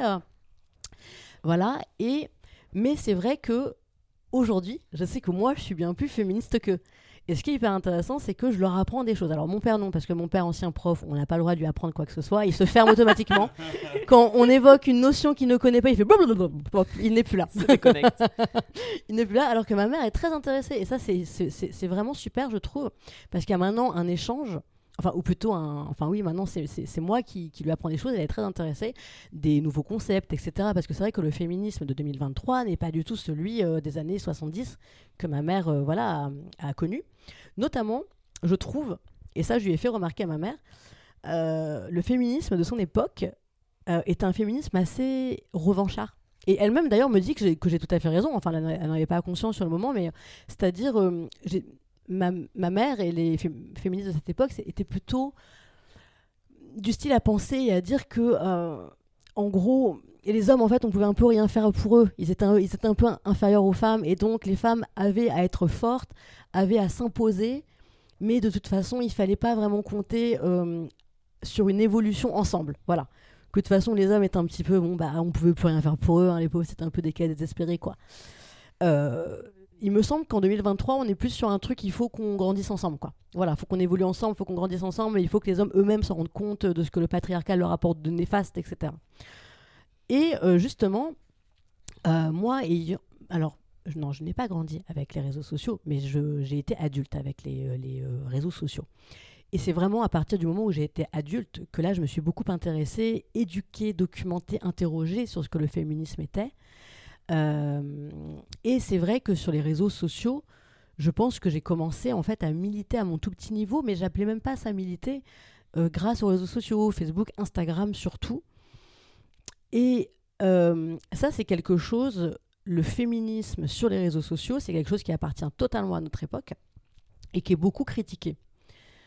je peux le comprendre. Je peux comprendre que ça soit critiqué. En même temps, je me dis aussi sur les réseaux sociaux, les euh, réseaux sociaux, ça ne sert pas qu'à transmettre une parole, ça sert aussi à montrer comment on vit, à montrer qui on est. Or, l'intime est politique. Et euh, pour continuer sur euh, une phrase bien cliché, soit le changement que tu veux voir dans ce monde. Quoi. Donc, c'est-à-dire que si toi, en fait, tu es intègre, c'est-à-dire que si tu as des velléités féministes, des, des visions du monde, une vision du monde féministe, si tu appliques cette vision à ta propre vie et que euh, tu montres aux gens comment tu es, etc., tu peux potentiellement faire des émules. Est-ce que j'ai employé bien ce terme-là? J'ai eu un gros doute. Tout à fait. Ok, merci beaucoup. Voilà. Et en dehors de cela, alors évidemment, voir quelqu'un euh, qui ne parle jamais de euh, comment dire d'engagement, de problèmes de société, de politique sur son compte Instagram et qui euh, va juste balancer une petite story avec un, petit hashtag hashtag MeToo. Enfin non, ça c'est encore autre chose parce que là on parle de soi avec le hashtag MeToo. Mais voilà, qui va juste relayer un petit truc juste comme ça, je peux comprendre qu'on trouve ça trop superficiel et opportuniste. Or, il faut aussi bien, bien voir et bien comprendre que il ne faut pas mettre tout le monde dans le même sac. Beaucoup de personnes qui se servent des réseaux sociaux euh, pour militer, et notamment, donc je parle vraiment du militantisme féministe parce que moi c'est ce que je connais, hein, bien sûr. Euh, comment dire On n'est pas en effet dans une, dans, un, dans une implication physique, mais on est dans une implication intellectuelle, euh, morale. C'est-à-dire qu'on va se demander comment je vais faire passer ce message. Je vais parler de cette info, je vais la relayer. Comment est-ce que je vais expliquer en très peu de mots, parce qu'on sait que les gens ont une, euh, concentration un peu plus limitée. Comment je vais happer euh, l'intérêt des gens qui me suivent, comment je vais leur faire comprendre que cette information, elle est comment dire symptomatique d'un problème qui est plus grand, comment je vais intéresser les gens à aller écouter d'autres ressources sur le sujet, je sais pas par exemple, je pense au, féminicide, enfin tout ça. Et tout ça, c'est un vrai investissement. C'est un investissement de temps, d'énergie. Et je pense que ça peut vraiment porter ses fruits, vraiment. Euh, mais c'est vrai, je commence à penser également euh, que il faut peut-être conjuguer ça avec un engagement sur le terrain également. Après, euh, je peux tout à fait comprendre que les gens allaient dans des manifs, euh, voilà, chacun a sa propre sensibilité, chacun a son, a son passé, euh, aussi chacun va mettre voilà, sa propre importance sur le fait d'aller manifester. mais il y a d'autres façons de faire aussi, je pense, en étant sur le terrain. En revanche, par contre, juste sur les manifs, j'ai renoué avec ça comme Larry. ma première manif, c'était en 2001. Après, j'ai fait le CPE, j'ai fait. Tous les grands hits. Euh, le mariage, pour le mariage gay, euh, voilà. Euh, mais vraiment, j'ai eu un, coup de, comment dire, quelque chose qui m'a, qui m'a un peu peut-être justement fait renouer avec le fait d'être comme ça dans la foule pour dans un but commun. C'était la violence, la violence, la manif contre les violences sexistes et sexuelles en 2019. Euh, le 19 novembre 2019, si je ne me trompe pas. Et moi, justement, à cette époque, j'étais très investie sur Instagram sur ces sujets-là. Et je devais, je, vivais pas encore sur Paris. Il y avait cette manif euh, qui promettait de faire pas mal de bruit. Et je devais aller sur Paris à ce moment-là. Et je me dis, bah, c'est nickel, j'irai faire cette manif. Euh. Et puis je me rends compte qu'en fait, autour de moi, des gens que je connais sur Paris, il n'y a pas grand monde qui est vraiment motivé. Et puis bon, bah, 19 novembre, il fait, il fait froid, quoi, et tout. Et moi, j'arrivais de la gare et je me dis, bah, Balek, je vais, j'ai mon sac sur le dos, je vais faire cette manif toute seule en fait. Parce que moi, ça m'importe vraiment et je veux y être quoi. Et c'était un moment d'émotion que j'ai trouvé, mais vraiment un moment en fait euh, euh, où, j'ai, où je me sentais appartenir à un tout. Hein, appartenir à un tout, euh, il y avait évidemment pas que des femmes, c'est ça qui m'a beaucoup marqué et qui m'a fait un bien phénoménal. Euh, je me rappelle vraiment de trois moments dans cette manif. Alors bon, moi j'étais plutôt calme, hein. j'étais là avec mon petit sac et puis je faisais oui, oui, voilà. Mais bon, j'étais pas, enfin, j'étais, je me contentais, on va dire, de marcher avec la foule, quoi, et de prendre un peu, enfin, de, de, de recevoir. C'est très cliché d'employer le terme énergie, mais vraiment, je, je sentais cette, cette, énergie, elle me faisait du bien. Je me rappelle à un moment, je sais plus sur quel boulevard on est, il y a une fenêtre qui est ouverte et il y a une petite mamie je sais pas si vous vous rappelez, c'est vraiment cette année, c'est le moment où on a commencé à tous euh, utiliser du, du euh, violet en Oui, symbole oui, contre les luttes justement, enfin pour, pour la lutte contre les violences euh, sexuelles. Et donc tout le monde avait des, des, des- des foulards violets. Et une petite mamie qui sort sa main, mais vraiment elle avait l'air vieille comme le monde, on aurait dit qu'elle avait 7 ans.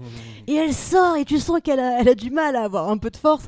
Et elle, elle agite une petite écharpe violette comme ça. Oh, Et j'étais là, oh mon dieu, mais c'est tellement émouvant. Et elle, elle, était, elle, était, elle était toute contente, elle avait un grand sourire comme ça. Et je me disais, putain, trop bien, c'est vraiment. Elle se dit bah, que elle aussi, elle appartient à tout ça. Et à un autre moment, un peu plus loin sur le cortège, pareil, je vois une fenêtre qui s'ouvre et je vois un papa. J'espère qu'il n'allait pas enlever cet enfant, que c'était vraiment le père de cet enfant. Pardon, j'avais un cheveu sur, Cet sur mon menton. agité ses bras en criant C'est pas mon père, c'est pas mon père. Et j'ai fait oui, tous ensemble. J'ai assisté à un enlèvement d'enfant. J'étais là, c'est beau C'était si beau. On était pris dans l'ambiance, c'était le moment. Et il avait un petit garçon, un tout petit garçon dans ses bras, peut-être que c'était d'ailleurs une petite fille, j'en sais rien. Et il nous montrait, donc nous on passait sous leur fenêtre et il nous montrait. Et moi je pense qu'il lui expliquait des choses. non, mais, non, mais voilà, Tu vois, c'est ça le problème avec la démocratie. Avec ces Tu femmes vois, là, ces tu féministes. vois, là, Jean-Gérard, regarde. avec ces vieilles C'est ça féministes. le problème des femmes. Mathéo, j'espère que lorsque tu seras grand, tu me banniras tout ça. Je compte sur toi, Mathéo. Non mais ouais, voilà, il avait l'air en fait de lui montrer. Mathéo Kevin, regarde. J'imaginais Mato Kevin. Mais voilà, je, je- dans ma tête, en tout cas, je m'imaginais que ce papa expliquait à son petit garçon bah, pourquoi toutes ces femmes étaient en bas, quoi, tu vois, et pourquoi est-ce qu'elles militaient, et je trouvais ça trop beau. Ou alors c'était un jeune papa qui en pouvait plus, qui était en train de secouer son nouveau-né par la fenêtre. Prenez-le, prenez-le. J'en peux plus, tais-toi C'est une tais-toi, femme en plus, je voulais un garçon, moi. Elle est où sa mère? Elle est avec vous, là Pardon. Et troisième chose, et troisième chose, je tombe sur un groupe d'étudiants où il y avait pratiquement que des mecs. Enfin, non, enfin, où- il y avait en tout cas beaucoup de mecs et ça m'a, ça m'a, ça m'a, ça m'a surprise. Et notamment, alors putain, je, je pourrais plus vous dire parce que c'est quand même du coup il y a 4 ans, mais il y en avait un qui avait, euh, qui avait un, un truc écrit sur son t-shirt qui était, qui était très beau par rapport à l'engagement que les jeunes hommes se devaient d'avoir pour le euh, féminisme en fait. Et j'avais trouvé ça, euh, je m'étais dit, putain, à mon époque, les mecs de 20 ans, ils se, ils se positionnaient pas ouvertement en disant on est avec les femmes, on est pour le féminisme. Et je me rappelle que j'avais même arrêté ce mec et je lui avais, enfin, je lui avais parlé. Voilà, donc ça, c'était les trois highlights de ma, de ma manif. Et, euh, et, euh, et donc voilà, et donc euh, ça m'avait un petit peu fait reprendre contact comme ça avec le fait d'être dans l'action physique, de ne pas, de pas être uniquement derrière un écran, même si ça je le maintiens vraiment, je pense que c'est très important au 21e siècle, euh, en 2023. Et par ailleurs, en dehors du féminisme, j'ai euh, ressenti le besoin euh, récemment justement de- de- d'être un peu justement dans une action, une action un petit peu plus concrète, notamment par rapport aux migrants, où en fait j'ai rejoint une, une asso. La cocarde? Une- une- je sais pas ce que c'est, mais ça sent pas bon. Ouais, ça sent pas bon par ça, contre la C'est pas un cocarde. Ça sent pas bon du tout. Ça, c'est un des trucs d'extrême droite. Ah non, pas du tout. J'adore la réponse. Qui Je sais pas ce que c'est, mais ça sent pas bon. là, c'est là, la La cocarde, cocarde, c'était déjà, bon. tu, tu sens qu'ils Faut vont avoir la pas. faut- C'était une blague un peu technique. Il faut avoir la ref. Euh, non, euh, en fait, c'est, c'est, euh, je vais tous les week-ends, je vais donner des, cours de français. Alors vraiment, c'est cours de français, ça paraît incroyable. C'est, c'est pas niveau Sorbonne. hein. En fait, aux, migrants afghans qui viennent et en fait, c'est une asso bah, qui à la fois leur fait à manger, les aide dans, toutes leurs formalités administratives, etc. Et je pense que je repoussais le moment justement de me confronter à ça. Parce que ça me faisait flipper aussi dans ma sensibilité. Et quand j'ai commencé à le faire, j'ai fait bah non, en fait, c'est vraiment ce qui me manquait. En fait, non pas que ça remplace le fait d'être actif sur les réseaux, etc., de sensibiliser les gens sur les réseaux, que ce soit, euh, comment dire, euh, voilà, euh, au sort des personnes immigrées, que ce soit au féminisme, etc., tous ces sujets d'actualité. Non pas que ça remplace, mais là, j'ai compris que j'avais trouvé un certain équilibre, en tout cas. Voilà. Et elle s'appelle comment cette asso? Relais, alors, le, c'est Relais Pantin, en fait, parce que ça se passe au Relais de Pantin, mais je pense que euh, euh, ils sont actifs dans tout ce qui est maraude également. Moi, je ne viens intervenir que quand ils ont, en fait, une salle qu'on leur prête au Relais Pantin. euh. Faudrait peut-être que je vérifie et qu'on mette quand même en, En commentaire. en commentaire ensuite, parce que si j'envoie les gens... Alors, enfin, c'est sûr que c'est Relais Pantin, mais si après, il y a peut-être... Je, en fait, je pense qu'il y a plusieurs assos qui se relaient au même endroit. Voilà, c'est ça le truc, en fait. C'est qu'il y a plusieurs bénévoles issus de plusieurs assos. Euh. Ah, moi, j'avais. Alors, c'est pas une question, c'est un truc que je voulais dire tout à l'heure, mais qui, qui se répond un peu avec ce que tu dis euh, sur les manifestations. Euh, j'ai vu un, extrait de documentaire, j'ai pas encore vu l'intégralité du documentaire, qui, et, ça s'appelle, c'est sur Arte, et c'est sur le maintien de l'ordre, sur l'histoire du maintien de hmm. l'ordre. Et en fait, il y a un truc absolument incroyable, euh, c'est que on date le changement. Avant, les manifs étaient plutôt joyeuses, festives. Enfin, il y avait évidemment de la répression de la bataille, mais il y avait un truc à presque entre guillemets à armes égales. Et qu'en 96, je crois, à Seattle, il y a eu des très grosses manifs. Je me souviens plus de la date exacte, mais c'est les années 90, qui ont été violemment euh, réprimées. et qui ont marqué un, tournant dans l'histoire de, des manifs. évidemment qu'il y avait des manifestations violemment réprimées avant. Hein, on n'est pas là pour écrire l'histoire, évidemment.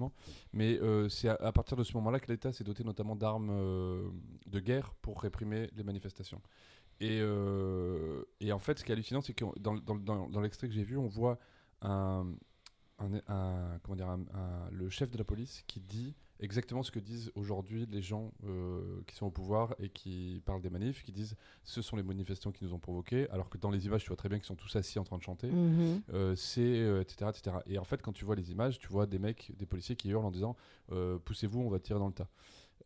avec des LBD, des gaz lacrymaux, et c'est là où il y a eu une vraie escalade. Et en fait, aujourd'hui, le gars qui était à Seattle, le patron de la police de Seattle, regrette tellement qu'il fait des conférences et il milite pour euh, qu'il n'y ait plus ce genre d'action, etc., etc., et pour retrouver ah. une, euh, des, des, trucs. Alors pourquoi je dis ça? Parce qu'en fait, les manifs, je sais que pour moi, une des raisons pour lesquelles j'y vais pas, c'est toutes les images de violence policière qu'on voit. Et, euh, et qu'en fait, ça fait, je sais très bien que ça fait partie de la stratégie du gouvernement de faire peur pour que les manifs s'arrêtent. Et c'est ce qu'ils ont fait avec les Gilets jaunes encore, c'est ce qu'ils font là avec les retraites. Et.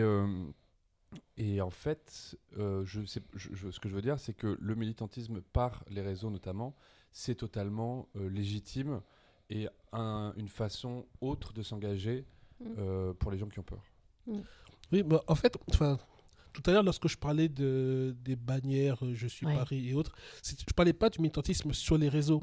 Moi, ce qui je n'aime pas, et en plus, c'est vraiment à titre personnel. Ça veut dire que ça ne me dérange pas lorsque quelqu'un poste Je suis Paris. Je ne dis pas qu'il a tort, qu'il ne devrait pas le faire ou autre. Moi, c'est vraiment, à titre personnel, c'est pas quelque chose que moi, je, mm. je fais. Mais le, militantisme, pardon, par les réseaux, aujourd'hui, est plus qu'important. Il est fondamental parce que on, euh, il n'est pas, enfin, il pas plus ou moins important que ce qui se passe dans la rue. Par les réseaux, on peut mettre euh, des mots, faire passer des idées, faire euh, une sorte de, pédagogie. Donc euh, le militantisme par les réseaux, aujourd'hui, c'est essentiel. Surtout, les réseaux s'adressent majoritairement à une génération qui n'ouvre plus les journaux, mmh. qui, qui n'a pas forcément la possibilité, enfin, non pas la possibilité, mais qui n'a pas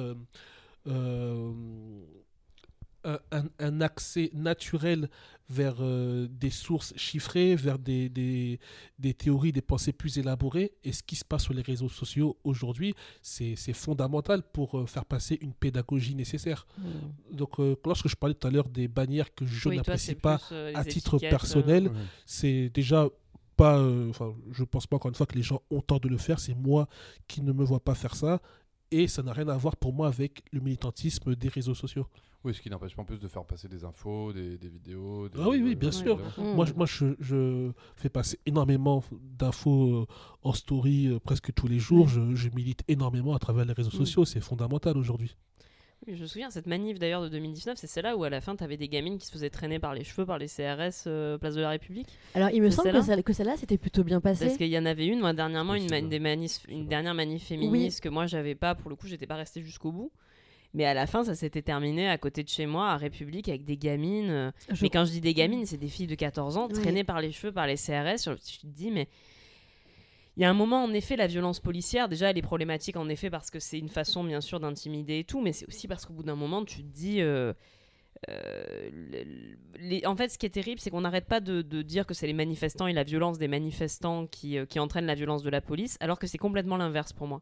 C'est-à-dire qu'au bout d'un moment, à force de te faire taper sur la gueule, les gens ils vont arriver avec des armes en fait. Parce qu'au bout d'un moment, quand tu viens faire une manif tranquille, euh, que tu viens pour marcher paisiblement et être avec des gens et représenter un sujet, et que tu te prends de la lacrymo dans la gueule et que tu perds un œil ou que tu perds une main, il y a un moment où en fait cette violence policière, je pense qu'elle est en train de vraiment de fabriquer le, le terreau qui va faire qu'à un moment, les manifestants qui, pour moi, à part, encore une fois, les casseurs, c'est autre chose, mais vraiment les manifestants, qui est la majorité des manifestants, 95% des manifestants qui viennent juste pour marcher pour leurs idées, qui sont, qui sont là pour être dans une démarche qui est, euh, qui est pacifiste et qui est pas du tout violente, ces gens-là, à force de se faire mutiler, taper dessus et traiter comme de la merde, ils vont finir par devenir violents.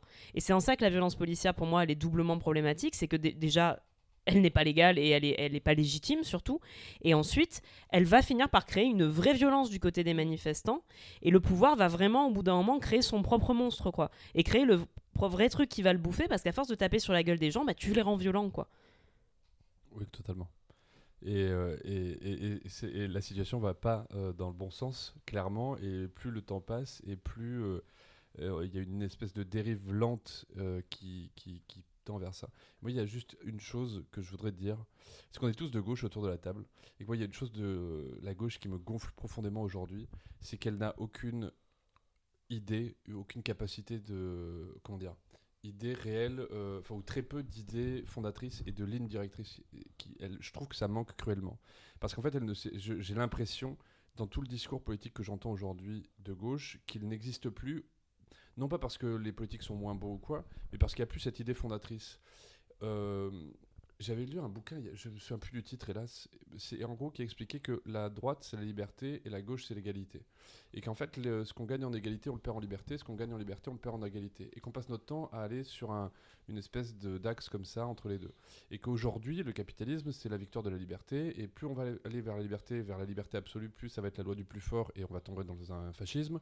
Plus on va aller dans l'égalité et l'égalité au maximum et plus on va aller... Euh, de vers euh, des dérives qui sont tout aussi euh, désastreuses.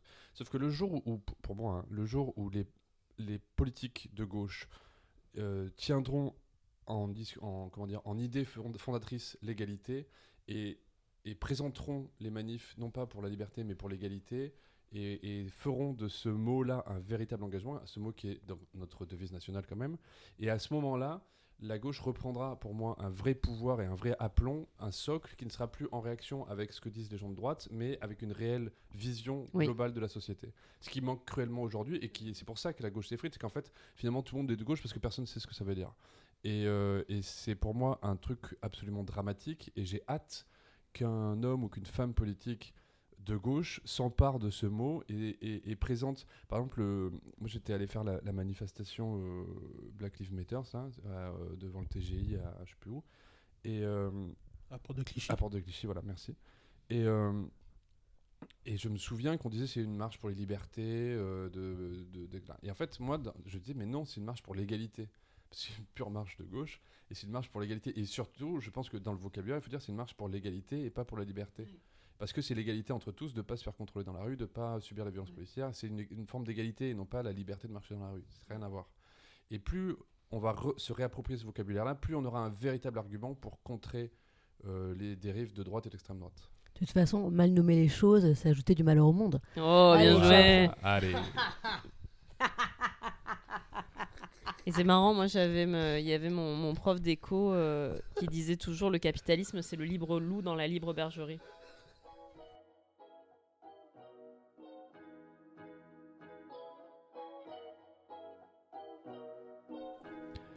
C'était Bande Parlante, un podcast de témoignages sur des sujets actuels. Aujourd'hui, il y avait Laura Léoni, Larry Benzaken, Marine Bohin et Mathieu Pinchina. On a parlé engagement politique, à consommer sans modération. Vous pouvez nous suivre sur les différents réseaux sociaux, les liens sont dans la description. On essaie également de vous mettre toutes les références évoquées dans cet épisode, n'hésitez pas à nous demander en commentaire s'il en manque. Abonnez-vous à ce podcast, mettez-nous des étoiles, envoyez-nous des messages, proposez-nous des sujets. Vous pouvez nous joindre par mail sur bandeparlante.gmail.com. Oui, tout simplement bandeparlante.gmail.com. Vous pouvez aussi nous suivre chacun sur tous les réseaux sociaux. Témoignez-nous votre soutien, ça nous donne de la force. On se retrouve la semaine prochaine pour un nouvel épisode de Bande Parlante.